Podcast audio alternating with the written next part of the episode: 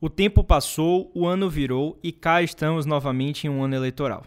Dentro de nove meses, os brasileiros voltarão aos seus colégios eleitorais para escolher os prefeitos e vereadores que vão representar os municípios pelos próximos quatro anos, a partir, é claro, de janeiro de 2025. Entre outras particularidades, o pleito municipal de 2024 vai atrair uma atenção especial de partidos e candidatos pelo valor do fundo eleitoral que foi definido com parâmetros similares a uma eleição para presidente, governador, senador e também deputados. Além disso, 2024 marca o primeiro processo eleitoral de Jair Bolsonaro fora do poder com mandato político. Com Lula no Palácio do Planalto, veremos uma nova polarização entre esses dois nomes, capaz de mudar os rumos dos prefeitos eleitos nos grandes centros. E os congressistas, com valores astronômicos em emendas parlamentares, deputados e senadores devem mesmo entrar de cabeça nas campanhas municipais com a destinação de recursos. É nesse contexto que o terceiro turno debate no primeiro episódio do ano. Começa agora o terceiro turno. Um bate-papo sobre a política da Bahia e do Brasil.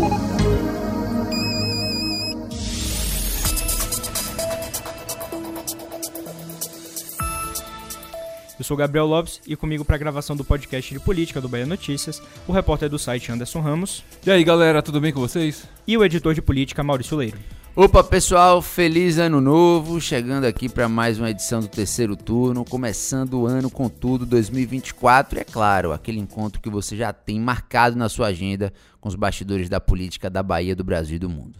É isso aí, Leiro, primeiro podcast do ano, já deixar um feliz ano novo para todo mundo. A gente falou disso no último episódio, mas que 2024 seja um ano de muita prosperidade, de muitas realizações para todos nós, especialmente aqui no âmbito do terceiro turno também. Muito agradecer também a todo mundo que acompanha. Mas para a gente já começar aqui esse episódio, primeiro é importante citarmos essa questão financeira para essa eleição, né? Essa eleição que a gente vai tratar aqui nesse episódio de hoje. E eu estou falando, é claro, do Fundo Especial de Financiamento de Campanha, mas ele é popularmente conhecido como Fundo Eleitoral ou Fundão, né?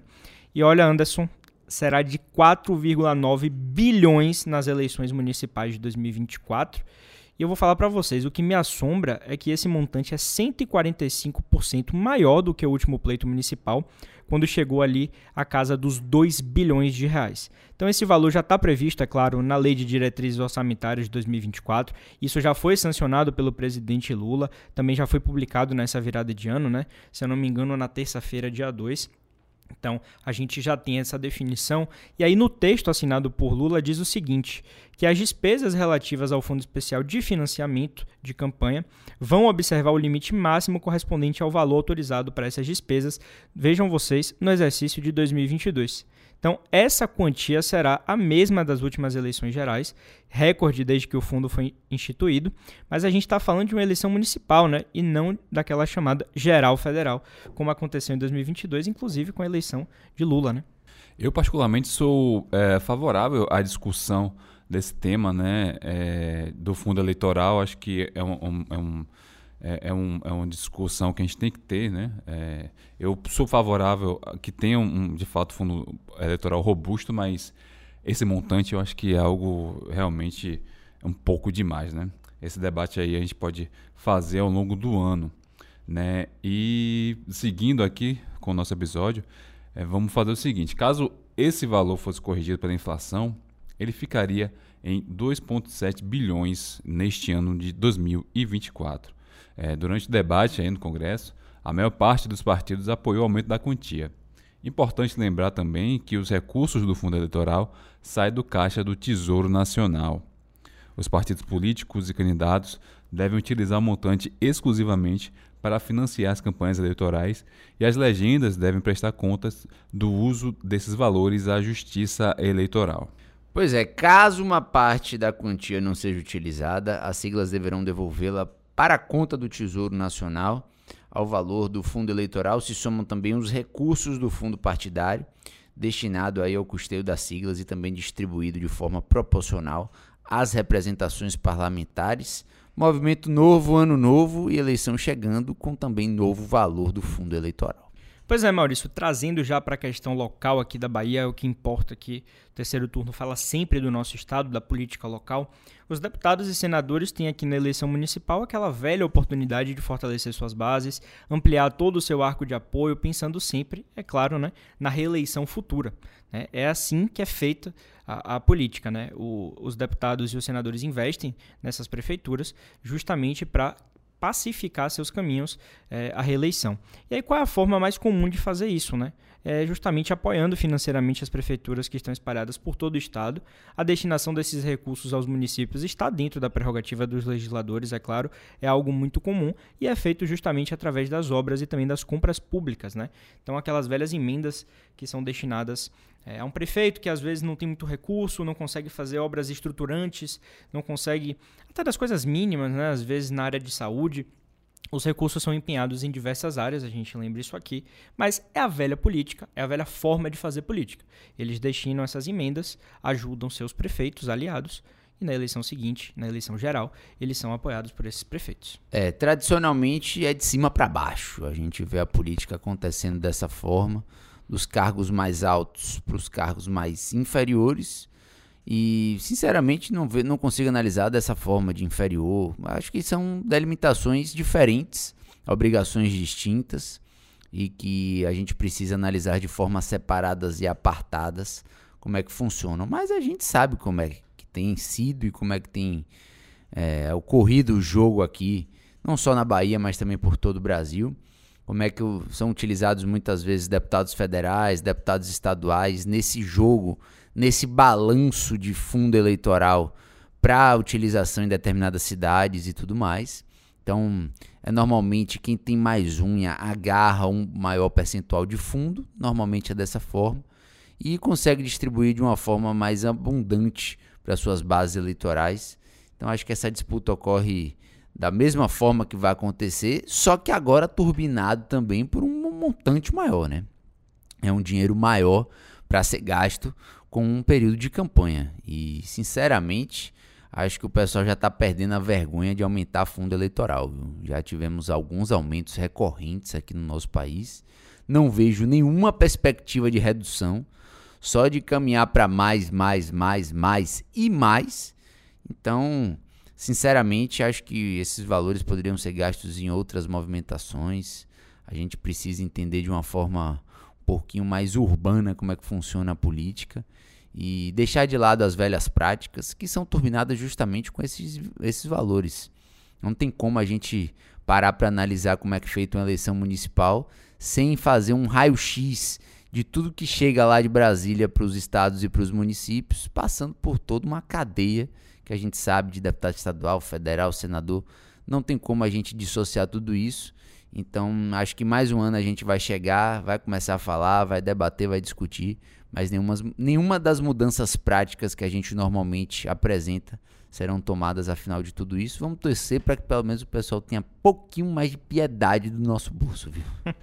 É isso, né? E voltando aqui para o que Gabriel falou, as, as emendas acabam tendo importância cada vez maior para os municípios. Né? Os municípios, a gente, a gente que acompanha a política no dia a dia, a gente percebe que os prefeitos de, de, várias cidades, não só daqui da Bahia, né, como no Brasil inteiro, mas vamos falar da nossa realidade aqui da Bahia, eles reclamam de uma crise eterna, né? Então eles é, reclamam de que o caixa das prefeituras estão cada vez mais escassos e é, consequência disso é a dependência dessas prefeituras, dessas gestões, com emendas parlamentares. E, e isso acaba pavimentando né, uma, é, uma relação né, com parlamentares, seja eles é, da Câmara do, dos Deputados, senadores ou até mesmo deputados estaduais. Uma dependência muito grande. Né? É, a Brasília vai aumentar essas, esse valor de emendas né, já neste ano então a dependência vai ficar ainda maior. Então é, é, é, um, é, é claro né, que em 2024 se define muita coisa para 2026. E os deputados sabem disso. Né? Os deputados é, enviam emendas, é, colocam dinheiro nessas prefeituras com compras de equipamentos, com pavimentação, com várias outras, outras coisas e é, fortalece suas bases. Né? mesmo que não seja alguém ali dele específico na prefeitura, mas ele fortalece suas bases, faz suas parcerias e é, eles acabam fazendo isso de, uma, de um, um, ciclo vicioso gigantesco, né? Que só faz aumentar, né? Pelo menos é o indicativo, né? Este ano teremos um, um aumento de emendas, né? O que há pouco tempo no governo Bolsonaro a gente é, via como é, emendas é, do relator, né? Aquelas... me fugiu o nome agora é orçamento secreto? O orçamento secreto. Hoje existe orçamento, mas não é mais secreto. A e aumentou muito. É, a dita RP9, né? Isso. Isso precisa ser dito mesmo. E não, e, é, não é mais secreta, mas aumentou consideravelmente. Então, esses municípios que reclamam aí de arrecadação, que reclamam de caixa, vão continuar reclamando. O problema deles não vai ser resolvido, mas o paliativo, que são as emendas, vão continuar vindo. Eles, como dependem disso, vão continuar aceitando. Vamos colocar o pé no acelerador aqui. A gente pacificou aqui essa questão, pavimentou o caminho aqui em relação ao dinheiro, do porquê que essa eleição vai ser tão importante no ponto de vista financeiro. Mas no escopo do título desse episódio, é importante a gente destacar esse cenário da Bahia dentro dessa perspectiva de uma eventual polarização novamente de Lula e Bolsonaro. Né? Sem dúvidas, os dois nomes vão atuar de forma muito ativa nesse ano. E por aqui o que a gente já vem falando há alguns meses no terceiro turno é que o PT quer apostar na força de Lula para poder aumentar seus quadros no interior. Deu uma sinalização clara também aqui na capital baiana, abrindo mão dessa cabeça de chapa.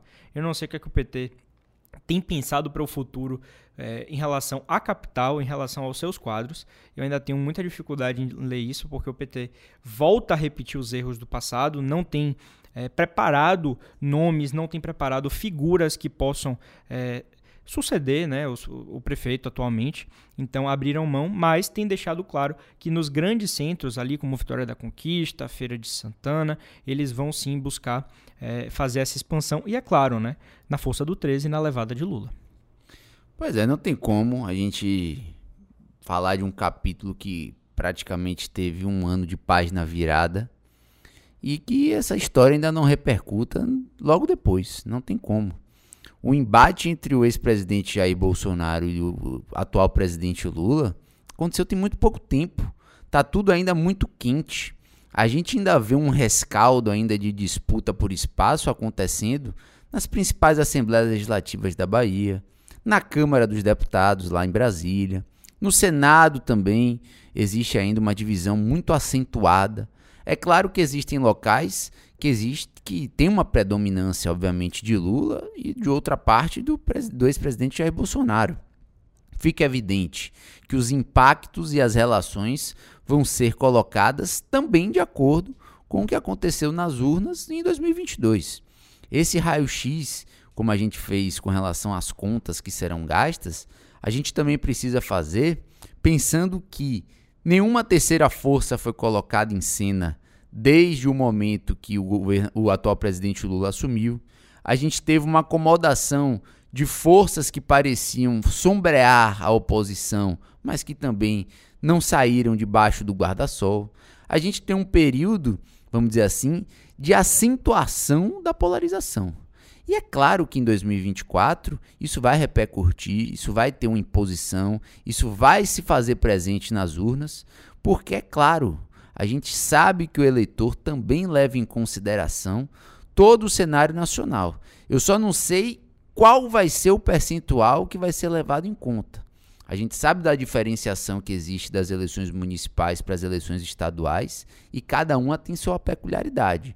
Muitas vezes é muito mais personificado. A gente vê um prefeito com um prefeito, a gente não sabe quem é o presidente do prefeito. Mas, mas é claro, com duas forças tão fortes como Lula e Bolsonaro, atuando ainda no cenário nacional político, é claro que a gente vai ter que analisar de uma forma um pouquinho mais ampla toda essa jogatina política desse ano.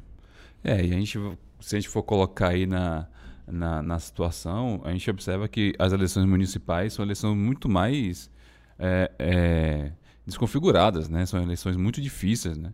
É, é preciso ter uma estratégia muito mais apurada para que esses votos né, sejam convertidos, né? até porque você não pode imaginar um presidente da República fazendo campanha em, em, em diferentes cidades ao mesmo tempo, né? como aconteceu ah, nas eleições majoritárias. Então é isso, né? É, o, o, apoio presidencial, o apoio de, de ex-presidentes numa campanha municipal, é, ela é muito difícil de acontecer, né? Até porque é uma fragmentação gigantesca. Imagine aí você é, é, fazer com que esses candidatos, esses puxadores de votos, né, tenham influência nos mais de 5 mil municípios brasileiros, né?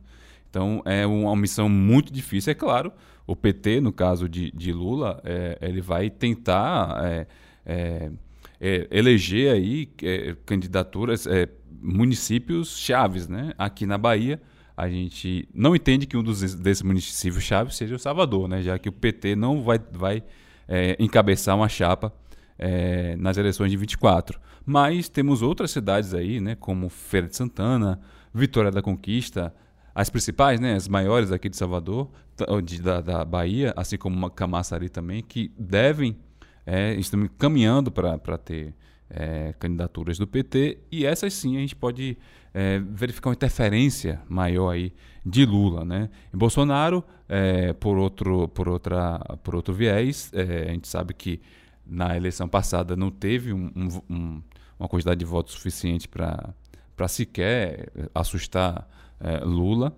mas em alguns redutos ele sim é forte, né? E nós tivemos aí vamos falar um pouco mais para frente nesse episódio, é, que Bolsonaro virá aqui para a Bahia, né, em março, não é isso? Em março, e já com vistas nessa situação, né, de arrumar os diretórios, de lançar candidaturas a, a, a prefeitos, de reforçar sua base de vereadores. Então, a, apesar de não ter se mostrado um páreo forte pra, contra Lula em 2022, mas ele pode sim ser é, é, crucial para eleger, para melhorar né, a condição do partido em alguns municípios. É isso que a gente vai ver nos próximos meses. Pois é, Anderson. E aí a gente tem que falar também, você já deu um lampejo sobre isso. Essa aqui vai ser a primeira eleição de Bolsonaro fora do poder. Vai ser realmente um grande teste aí ao ex-presidente, em especial a todo o bolsonarismo que perdeu seu norte, né, que tinha ali com Bolsonaro, sua grande figura no poder. E aí deixar alguns números aqui também para reflexão, para a gente comparar, né? Em 2016, o PL antes de Bolsonaro tinha 297 prefeitos no Brasil todo. Em 2020, o PL terminou a eleição com 344, virou o sexto maior partido em número de prefeituras, cresceu, mas não cresceu de forma exponencial, como era compatível né, em 2020, depois da eleição de Bolsonaro em 18. E hoje, agora em 2024, tem 371 prefeitos filiados ao partido embora tenha aí uma das maiores bancadas da Câmara, eu queria saber se vocês acham que o PL ainda tem essa dificuldade em se colocar como uma sigla municipalista. Né? Há quem diga isso, porque o número não é ruim, né? São 371, como eu falei, mas ainda é muito distante de partidos como o PSD com 968, MDB com mais de 800, PP com mais de 700, o próprio União Brasil que tem 564, né? É, justamente um cenário que vai ser colocado à prova também em 2024. Essa difusão do partido é um partido que antigamente tinha uma marca muito forte de ser um partido de centrão, do centrão que incorporava muito bem é, todas as os ingredientes do, das legendas que compõem esse grupo e de atender também os desejos do atual presidente nacional Valdemar da Costa Neto. Só que de 2022 para cá, a gente teve a incorporação de Bolsonaro, a gente teve a chegada de forças políticas com um viés ideológico muito bem delimitado, muito bem marcado, e isso vai ter que ser colocado disposi à disposição da população. Ver se de fato os rincões do país vão aceitar e vão apoiar esses ideais que têm sido disseminados também por nosso país. A gente viu uma, uma, um resultado muito forte para as eleições na Câmara dos Deputados, no Senado e também nas Assembleias Legislativas. O ex-presidente acabou elegendo diversos nomes aí para representar as suas bancadas ao redor do país. E é justamente ver se as prefeituras também vão sofrer esse, esses impactos diretos. Eu, particularmente, sinceramente, não acho. Acho que existem componentes muito mais fortes na escolha de, de, de um determinado candidato à prefeitura aqui ou ali que façam força simplesmente do que a questão ideológica. Acho que as prefeituras são muito mais colocadas com combustível daquela ideia de obra, de gestão, de posto, de cargo e tudo mais, do que propriamente sobre vieses ideológicos e de costumes.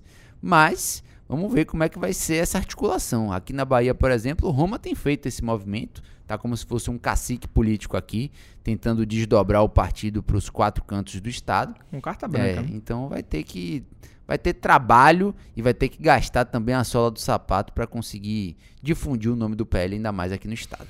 É, o PL passou de um partido pequeno, né, para um gigante em pouquíssimo tempo, graças a Bolsonaro, né, vamos dizer. Diga-se de passagem. É, o partido aqui está buscando, né, é, aumentar o seu tamanho, né, é, e é hoje é um partido que se pauta é, basicamente pela ideologia bolsonarista, né? Aquele partido de direita, conservadora. Vamos lembrar que o PL tradicionalmente é um partido que compunha o centrão, né? Hoje já é uma coisa totalmente diferente. Né? E, e, nós estamos vendo os movimentos desses, desses partidos em específico, né? É, é, a gente vê uma certa estagnação aí no PL, né? a gente não vê muitas, muitas adesões, ao contrário do PT. Né? O PT busca aí retomar o tempo perdido. Né? É, recentemente, inclusive, o partido anunciou a, a filiação de um ex-deputado que era bolsonarista, né? Tito. Ele deve concorrer aí à prefeitura de Barreiras. Que situação. Pelo PT, né? Pelo PT. E Barreiras que está um salseiro, né? Ninguém sabe quem é que vai pelo governo, quem é que vai pela oposição. Tem o nome é, de Jusmari. Jusmari, tem o, o nome é, de... Pela, pela situação, né? Que seria apoiado por Zito Barbosa, que é o o secretário de Luiz Eduardo. É... Secretário de governo é Danilo Henrique. Danilo Henrique, né? Secretário pelo PP, né, se não me engano. É, pelo PP. próprio PP. Eu não sei se ele tem filiação no momento, mas deve ser pelo PP. É, é, um, é um município importante, né, para o negócio, um, um, um, município bastante rico, né? E lá no oeste, o, é, seria um, um importante é, é, é uma, uma contraposição importante, né? Já que Luiz Eduardo é comandado por um aliado né, de Bolsonaro e de ACM Neto, é, seria importante aí para o governo ter um aliado ali numa cidade grande como é Barreiras no Oeste. Então é isso, né? O PT a gente verifica que está buscando, né, é, essa essa adesão a prefeitos, né, é, tendo em vista o avanço aí do, do Avante, que a gente vê que está é, angariando muitos muitos prefeitos. Então, é, é, não tenha dúvida de que essa questão de Lula é um peso muito grande, né? principalmente para essas prefeituras do interior. Então, o PT vem aos poucos querendo retomar aí essa, esse protagonismo, né, vamos dizer assim, é, é ocupar o espaço ali que, que foi é, deixado vago pelo PP, principalmente, né, depois do rompimento com a base. Então, o, é, esses partidos têm espaço para crescer né, e podem usar o, a, a filiação dos seus maiores líderes, né, que são Lula e Bolsonaro, pelo PT e PL, respectivamente, para angariar mais votos. Então, vamos observar se é isso que vai acontecer mesmo. Você estava falando de bandeira do PL, Anderson, e aí a gente já tem uma definição também em relação a isso, que a ideia é de que os candidatos do PL que desejam ter esse apoio mais direto do ex-presidente Jair Bolsonaro, eles precisam seguir aquela cartilha, né? Aqueles dez mandamentos ali, a defesa da família, é, a vida desde a concepção, liberdade de expressão, legítimo direito de defesa, uma defesa muito forte da questão do agronegócio, e etc, etc, etc. E a gente tem que pesar nesse discurso para a Bahia se toda essa questão desses valores, dessas defesas, é, se eles são recebidos de uma forma positiva aqui. E a gente tem que lembrar que a gente está falando de um Estado que deu grandes demonstrações de rejeição ao ex-presidente Jair Bolsonaro. Né? Inclusive, falando de Salvador também, que já chegou a ser eleita aí durante esses quatro anos de Bolsonaro como a capital com maior rejeição ao nome do ex-presidente. Então a gente tem que pesar se isso de fato vai ter uma penetração política aqui, né, dentro do nosso estado. A gente sabe que lá para o Sudeste e outras regiões do país, como São Paulo, talvez no Rio de Janeiro, isso pega, né? Mas já que a gente está falando da Bahia, eu, eu, ainda tenho minha dúvida se, se esse discurso ainda é, é válido nesse sentido de disseminação aqui para o PL, por exemplo, né, defendendo essas bandeiras. E aí, dentro dessa questão ainda de polarização ou não, a gente precisa aqui, Maurício até falou muito bem no, episódio, no início desse episódio, não esqueci não, essa nuance de uma eleição municipal é totalmente diferente quando a gente fala aqui do impacto do nacional. A gente precisa ser sincero em relação a isso, né? Que é interior afora o que decide de fato um projeto vitorioso, seja de reeleição de um prefeito ou daquele famoso fazer um sucessor, é justamente essa política do dia a dia. E aqui a gente está falando da presença de postos de saúde, serviço, é, como esse serviço tem funcionado, se tem funcionado bem, a oferta de creches e até mesmo o transporte público. Né? Então são assuntos importantes. A tendência é que um prefeito que tem ali a casa minimamente organizada, mantém a casa arrumada, consiga de fato sucesso novamente em seu projeto. E isso pode ser de fato um motivo determinante para que essa população vote nele. É, não sei se dá para chamar dessa forma, mas é aquela micropolítica, é a política do dia a dia, né? É, de rua a rua, como a gente fala. É uma, uma eleição muito específica, muito típica. Sinceramente, como eu já até disse antes, não vejo um impacto direto e acho que até o atual presidente Luiz Inácio Lula da Silva tem a possibilidade de, pelo Nordeste, conseguir personificar um pouquinho mais nomes que possam ser ali é, pessoas para serem eleitas pelo grupo político. Assim como acho que o, o ex-presidente Jair Bolsonaro, no sul do país, consegue fazer é, dos seus aliados também um nome viável. E aí a gente chega num ponto médio, vamos dizer assim, que eu acho que é essa cidade de São Paulo. A gente tem ali um embate que eu acho que vai ser muito específico. Vai ter o governador, o atual governador Tarcísio de Freitas, pelo Republicanos, ex-ministro de Bolsonaro, aliado do ex-presidente. Lula incidindo, com um candidato que não vai ser o do PT, o, o, o Boulos, deputado federal, do PSOL. Então, você vai ter um movimento ali diverso. Acho que vai ser o, o, o, saldo de toda a disputa política entre Lula e Bolsonaro vai ser São Paulo. Obviamente que se a gente for para cima tem a predominância de Lula e para baixo predominância de Bolsonaro, porque de fato acho que essa política de muito mais proximidade, de entendimento do, da necessidade diária da população tem muito mais efeito, consegue atingir de uma forma muito mais direta os eleitores que vão colocar ali os novos prefeitos a partir de 2024. É, Maurício, você tocou num ponto interessante que é, são os pontos, as cidades chaves, assim, né? E que uma vitória do PT ou de aliado seria o, o, o suficiente ou seria o principal ingrediente para que Lula participasse mais ativamente ali das campanhas. São Paulo é a maior cidade do país e seria é, é algo totalmente compreensível, né, que Lula fizesse uma campanha de maior intensidade e justamente a polarização é, que ainda se vê, né, claro, ela não vai ser dissipada assim de uma hora para outra, é, também pode é, responder essa pergunta, né, o quanto que os dois vão se engajar nessa nessa eleição, né?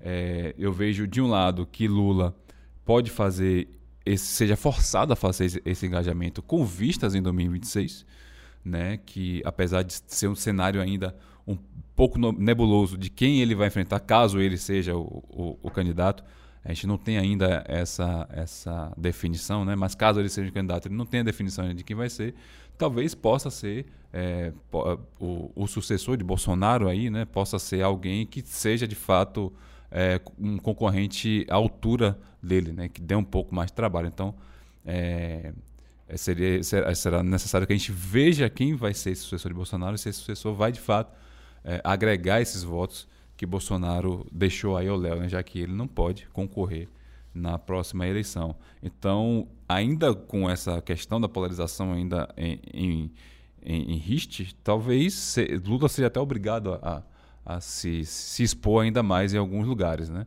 Vide no Sul, Sudeste, onde teve uma votação menor. Né? é, que ele precisa recuperar esses, esses, esses é, redutos eleitorais. Mas no Nordeste, que tem uma coisa mais pacificada para ele, eu acho que é, é, algo menos necessário, talvez, hoje.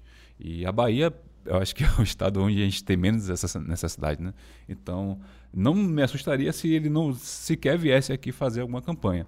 Mas pode ser que o PT daqui convença ele de alguma forma, veja alguma alguma necessidade em específico, né, em cidades chaves, para uma eleição mais uma reeleição mais confortável de Jerônimo também em 26, né? Mas sempre isso, né? É, observar a estratégia eleitoral, não com vista somente agora em 24, mas também em 26. Naquelas cidades chamadas médias, né? Cidades um pouquinho maiores, um pouquinho afastadas desses rincões que a gente já citou aqui, e além de todos esses problemas que a gente já listou, e, e, o dia a dia, problemas rotineiros, eu acho que nessas cidades entra também a questão da segurança pública. Né? mesmo não sendo responsabilidade dos prefeitos, eu acho que isso pode sim pautar algum tipo de debate para essa campanha, para essa eleição e tudo mais. Isso é algo a, a, a ser analisado também. Dito isso, acho que a gente vai arrematando por aqui. Vocês querem completar com mais alguma coisa? Tudo certinho? Então é isso. Me despeço dos meus queridos colegas aqui. A gente trouxe aí um pouquinho desse apanhado, dessa perspectiva para uma eventual polarização, como é que isso pode influenciar aqui na Bahia. E agora a gente vai seguir acompanhando os bastidores tudo de pertinho. Um abraço para Anderson, Maurício, também Igor Barreto aqui na operação hoje. Valeu, galera, por acompanhar esse primeiro episódio aí, 2024, né? Espero que seja um ano maravilhoso pra gente. Contem conosco para ficarem aí atualizados sobre tudo que envolve a política aqui na Bahia. Valeu, um forte abraço, até semana que vem. É isso aí, pessoal. Até semana que vem. E a gente está de volta na próxima sexta. E eu já antecipo o tema, contando tudo, todos os bastidores da lavagem do Senhor do Bonfim, o maior termômetro político da nossa capital. Até lá. Excelente. O terceiro turno dessa semana foi gravado da redação do Bahia Notícias e contou com a apresentação dos repórteres Gabriel Lopes e Anderson Ramos e do editor de política Maurício Leiro. A edição de som é de Igor Barreto e o roteiro de Gabriel Lopes. Você ouviu o terceiro turno, o seu podcast semanal sobre a política da Bahia e do Brasil.